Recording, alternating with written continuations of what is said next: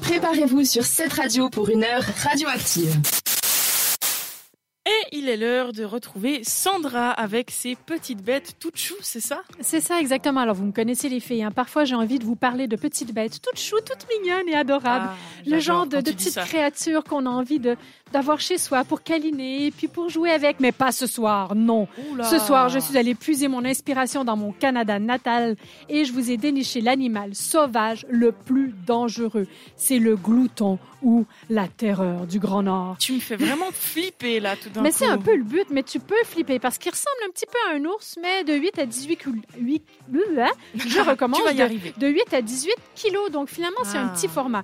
Mais va, si vous n'êtes pas impressionné par sa petite taille, détrompez-vous.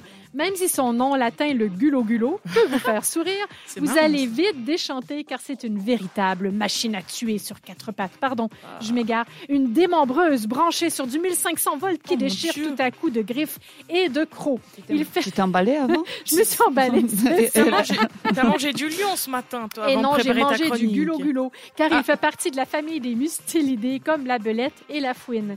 Mais il fait plus penser à un blaireau sous extasie, car il n'a peur de rien.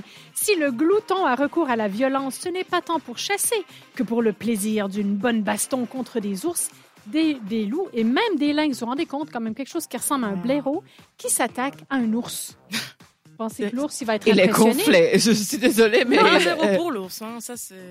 Ben ouais, ben l'ours, il en a carrément peur. Alors Ah. autrefois, on l'appelait Wolverine. Donc Ah. Wolverine est toujours utilisé en anglais. Le glouton a colonisé à peu près tout l'hémisphère nord, avec une préférence pour les zones très froides telles que le Grand Nord canadien, la Sibérie ou la pointe de la Scandinavie. Et c'est là, dans les étendues enneigées, que cette boule de nerfs peut pleinement exprimer sa rage.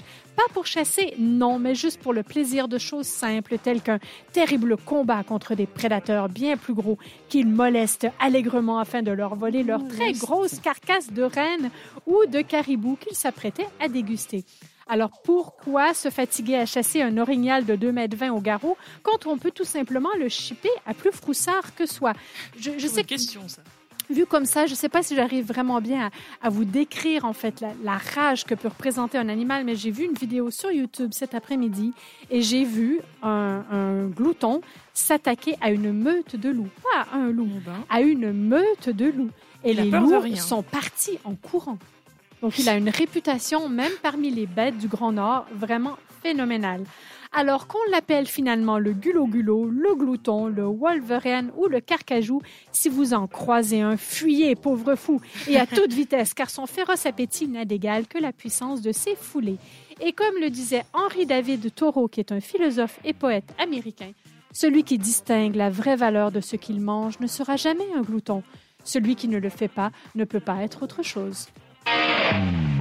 Explosif, créatif, c'est radioactif sur cette radio.